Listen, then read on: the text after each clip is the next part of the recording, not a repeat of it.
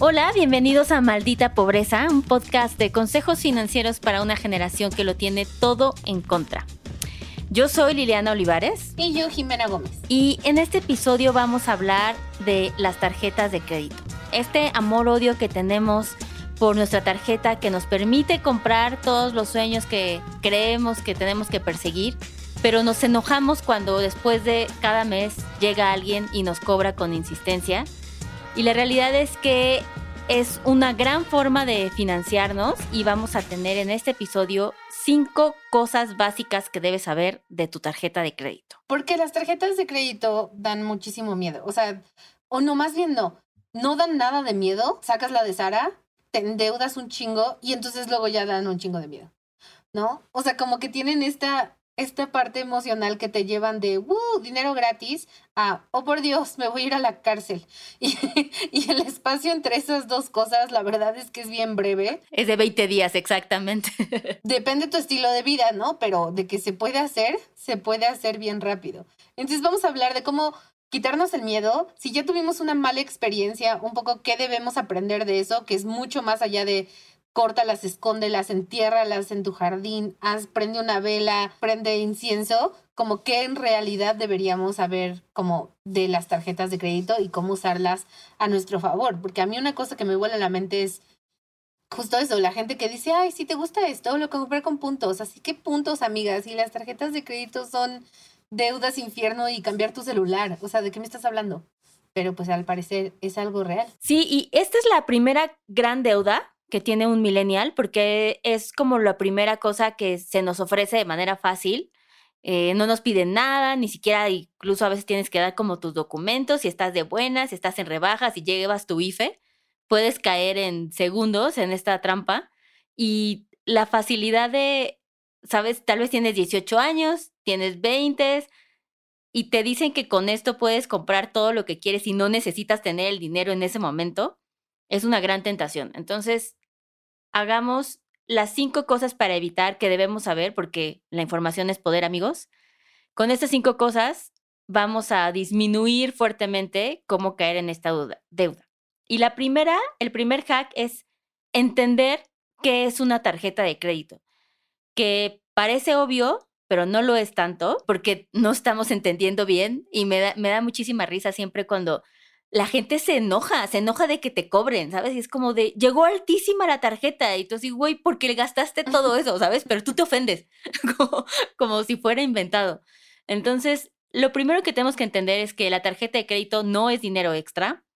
Todo lo que uses, pagues, cargues, eh, deslices, le eches, va a terminar la institución por cobrártelo. Absolutamente todo hasta el último peso. Pero lo bueno de la tarjeta de crédito es un gran invento del capitalismo porque nos permite financiarnos de forma que si lo sabes hacer bien gratis y si no consigues una con comisiones, por entre 21 y 25 días, ¿no? Entonces, eso es básicamente lo que hay que entender. La tarjeta de crédito es la opción que tienes para que utilices cierta cantidad de dinero y te dejan que en 21 días lo pagues.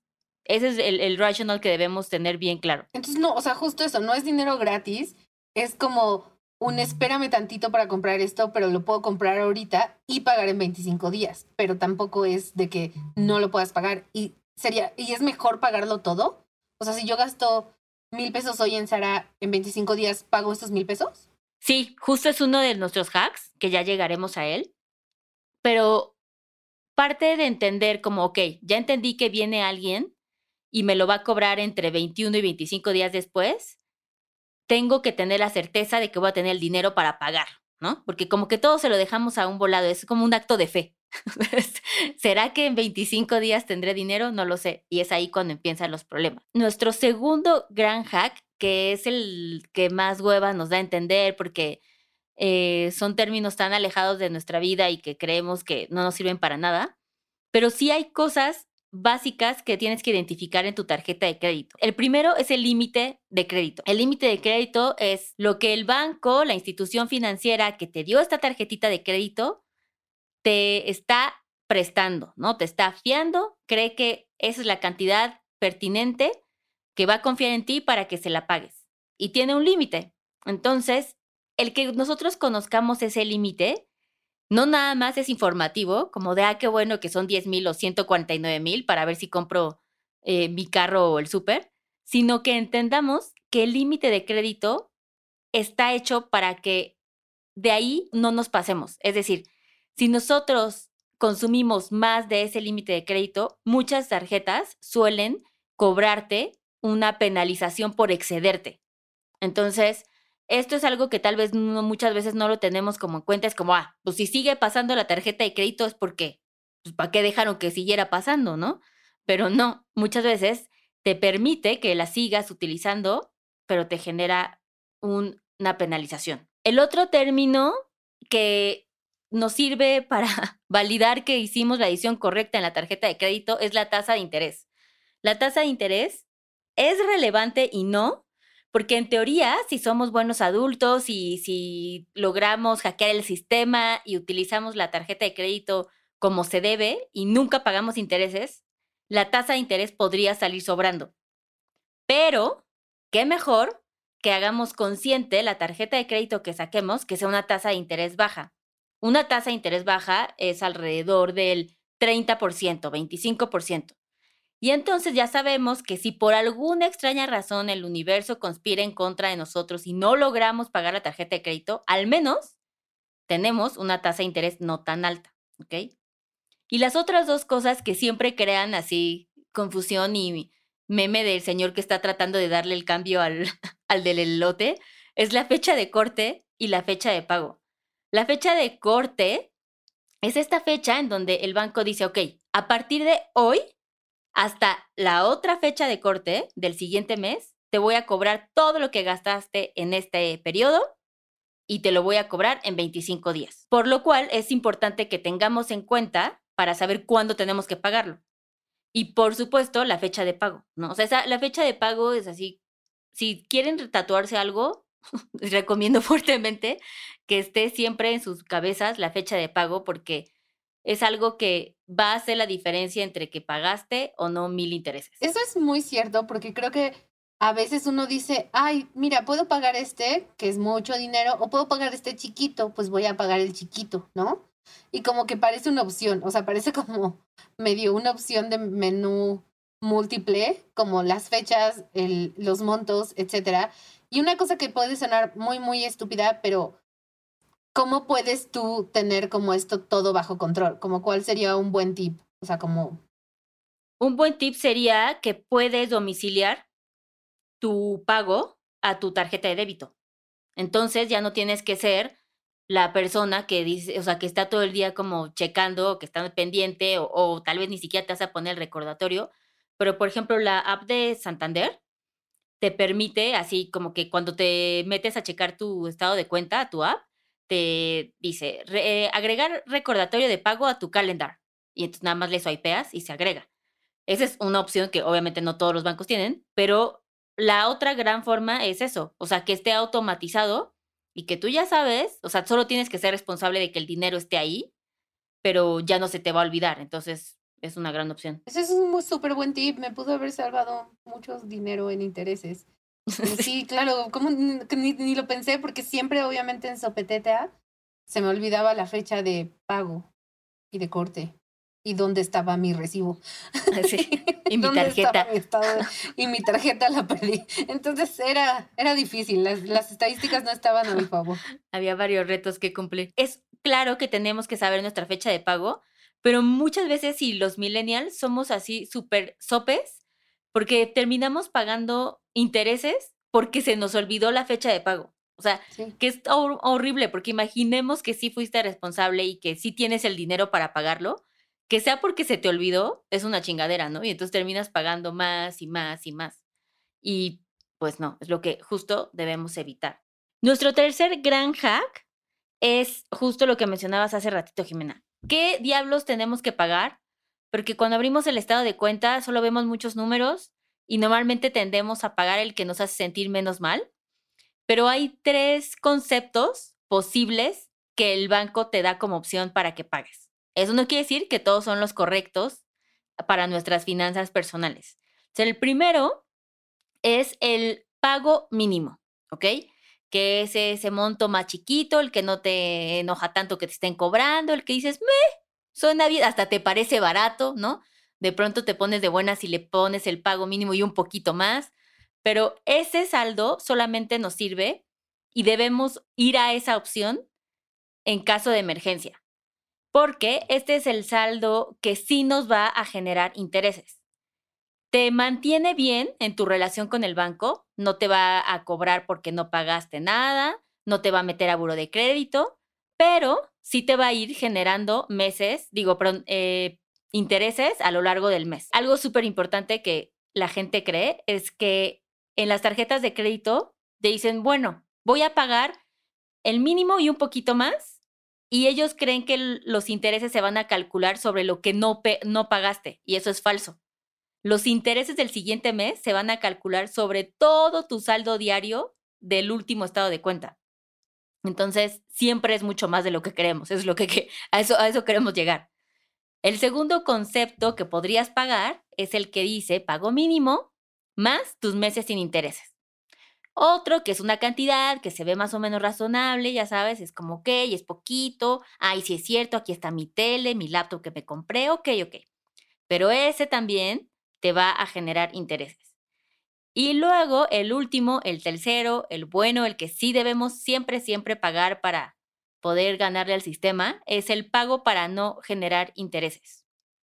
Y este es el que nos va a mantener libre de cualquier tipo de comisión, de penalización y de recargo y de lo que sea. Si nosotros cada mes logramos pagar este saldo, no vamos a estar dejándole dinero al banco. Literalmente, lo que te prestaron, te aguantaron tantito y tú se los estás devolviendo después de 25 días. Pero justo ahí es donde, donde medio puedes perder el control, ¿no? O sea, como de ir, de, ajá, de irte de saldo mínimo a saldo mínimo a saldo mínimo porque dices, o sea, sí podría pagarlo, pero este mes, pues también quiero hacer esto, pues mejor solo pago el mínimo. Bueno, al menos parece chiste, pero es anécdota, ¿no?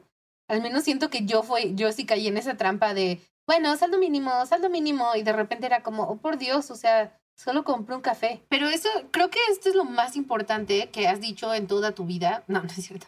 Pero, pero mínimo sí en los últimos 20 minutos. Porque creo que justo uno se va mucho con la psicología de, ok, puedo pagar el grandote, o puedo pagar el mediano, o puedo pagar el chiquito. Digamos que el chiquito. Porque, y si eso de que uno piensa que si pagas el chiquito más mil pesitos más, eso va a ayudar. Pero es la pues, peor chaqueta mental, así, cero matemática, hay que respalde eso. Es como súper psicológico. Sí, porque uno dice, pues le estoy dando un poquito más. Es, como, la, como la diferencia entre dar el 15 o el 20 de propina, ¿no? Es como qué gran ser humano soy. Pero aparte es un acto de buena fe. O sea, crees que lo estás haciendo de buena onda. Es como de toma, exacto, cómprate algo bonito. como si no lo debieras. Ajá. Cómprate algo bonito, exacto. Pero pues más bien tú, tú es el que te compraste mil bonito, ¿no? Pero sí, creo que eso es súper bueno y también yo les diría eh, de, de que no se dejen ir por los saldos mínimos porque así es como se hacen estas bolas de nieve que luego vienen y te aplastan por toda la vida. Entonces, justo así es como se generan esas deudas increíbles que, pues así de como si yo solo compré una tostadora. Em, y sí, o sea, suena, suena chiste, pero es anécdota. Literalmente. Literalmente. Sí, la realidad es que, como decíamos en el inicio, esta es la primera gran como traba que el millennial tiene, o sea, como que este es el primer contacto a una vida financiera, ¿no? Como de deudas. Y es, si no lo haces bien, de verdad, de verdad, puede tener como secuelas en los siguientes cinco años de tu vida financiera. Porque de aquí a que lograste pagar esa deuda y luego seguiste sacando otra tarjeta y luego otra y luego otra porque, o sea, de repente ya sabes, es que ya no servía. O sea, literal llegan los clientes es que ya no servía la tarjeta y es como, no, no, no, o sea, hay todo mal en esa frase. No es como que ya no sirva la tarjeta, solo ya no, la, ya no pasó porque ya no la pagaste. Entonces, como ponerle, si lo haces muy mal, si no pagas tu pago para no generar intereses, es el parteaguas entre quedarte cinco años estancados con una deuda o un buró de crédito con una mala calificación, o poder irle poniendo un financiamiento adecuado para lograr como ciertas metas, ¿no? Entonces sí, sí es un parteaguas.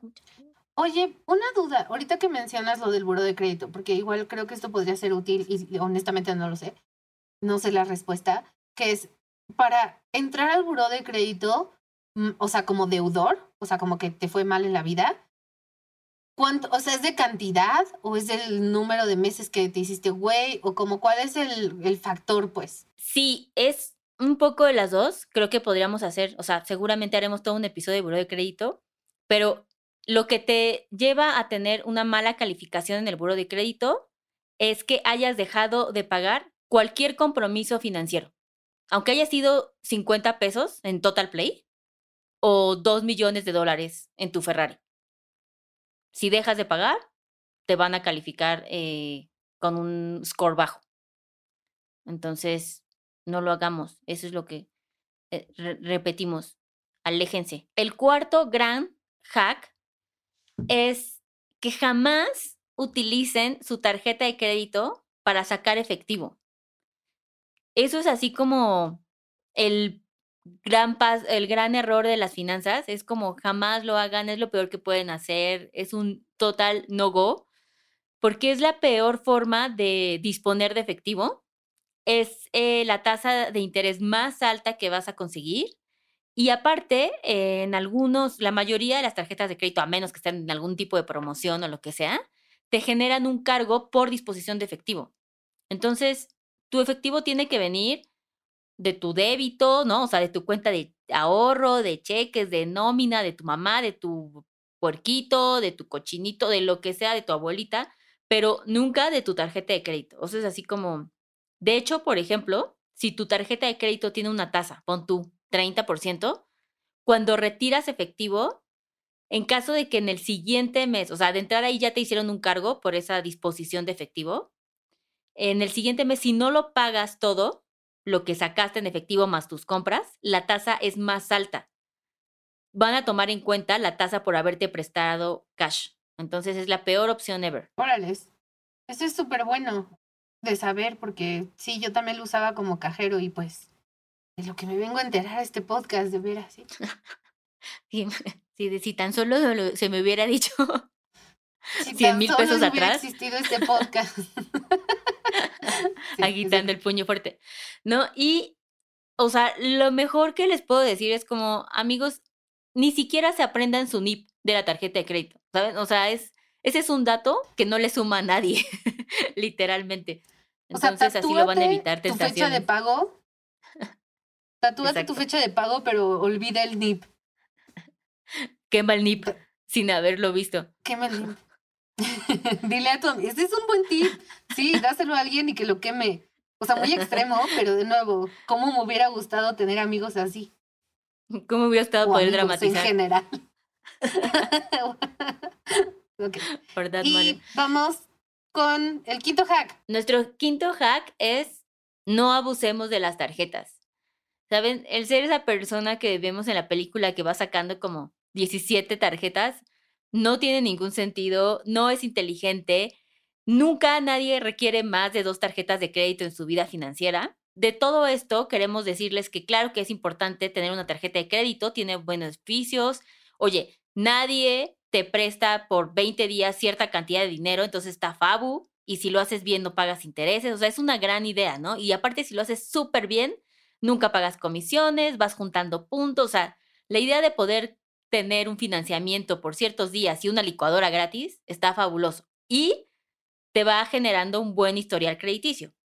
Pero si nosotros empezamos a sacar más tarjetas de crédito de las que podemos controlar, ahí es cuando todo se va a la fregada, ¿no? De entrada, si todas eh, tienen una comisión, ¿no? De tu tarjeta de crédito, tu comisión anual, pues ya, o sea, si tienes cinco, pues tienes que pagar cinco comisiones. Y luego, por estadística, o sea, ese es un fact eh, matemático, entre más tarjetas de crédito tengas, más probabilidades tienes de que se te olvide la fecha de pago, ¿no? De que te puedas endeudar más de lo que puedes. Entonces, la mejor opción es nunca tener más de dos tarjetas de crédito en tu vida. Creo que lo que todos queremos saber y lo que está en la mente de todos nosotros es cuál es la mejor tarjeta, cuál es la peor, cuál es un interés, digo, hace rato estabas diciendo como un interés bueno, pero cuál es como el interés más pasado, ¿qué, qué, qué nos puedes decir que nos guía a los neófitos eh, que tal vez estén sacando su primera tarjeta de crédito? ¿A dónde ir, dónde no ir? Si sí aceptamos la de Sara, eso es muy importante, el público quiere saber. Sí, la de Sara tuvo un gran marketing, ¿no? O sea, la idea de que Sara nunca tuviera meses sin intereses, excepto con su tarjeta.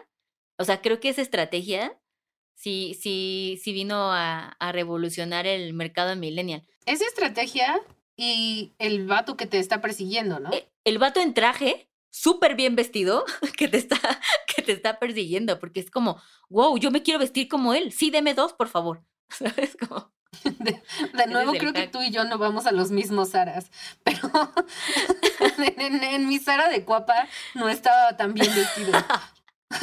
pero podría ser yo. no quiero, no quiero responder a ese comment, pero claro que los viste bien. Es como también American Express, ya sabes que están en su stand y se va acercando alguien con un Rolex y te es como, señorita, eh, usted ya tiene su Rolex, ¿no? Permíteme, te tramito tu American Express. No, sí, American sí lo hace muy bien. Sí, es como de yo quiero estar así en ese stand, qué bonito stand.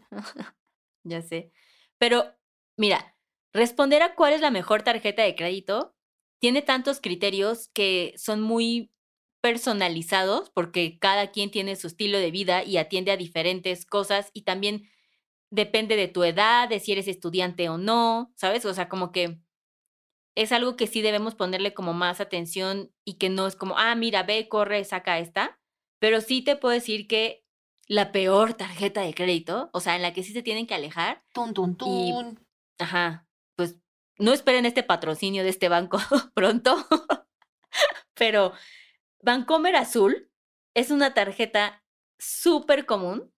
Yo creo que nuestros clientes el 80% de los millennials la tienen. Y es de las tarjetas con más eh, tasa de interés tienen. O sea, está en el 120% de la tasa de interés. La mejor tasa de interés está alrededor del 17-20%. O sea, ese nivel de comparación. Entonces, la Bancomer Azul, no amigos. Y la otra que también es súper alta en, en su tasa es la de Inbursa, pero de Sam's Club. Mm. Normalmente las departamentales suelen ser de tasas muy altas. Entonces, corran en sentido contrario. Ok, pues ni modo, amigos, a pagar el SAMS de contado. También mandar el jabón a 12 meses. sin papel de baño. Se me hace un abuso. El papel, ponte, si estás comprando en bulk, ¿no? Porque la pandemia, pues va, pero pues el jabón yo siento que está, que, que uno puede ahorrar para pagar de contado ese tipo de cosas. Pues muy bien, eso fue tarjetas de crédito. Recuerden saber cuándo pagan, recuerden que no es dinero gratis y no se hagan como chaquetas mentales fingiendo que pagan un poquito y que todo va a estar bien. Y también lo peor, ay, no hablamos de esto, pero si ya no pudieron pagar y se les hizo una deuda inmensa, no se hagan güeyes y finjan que no existe, porque eventualmente va a regresar a morderlos en el trasero. Muy importante ese, ¿no? Totalmente. Y pues nada, vivan sin miedo, sin miedo al éxito, suscríbanse a Maldita Pobreza y sean muy felices, niños, muy felices. Esto fue Maldita Pobreza, muchas gracias por escucharnos. Bye. Bye.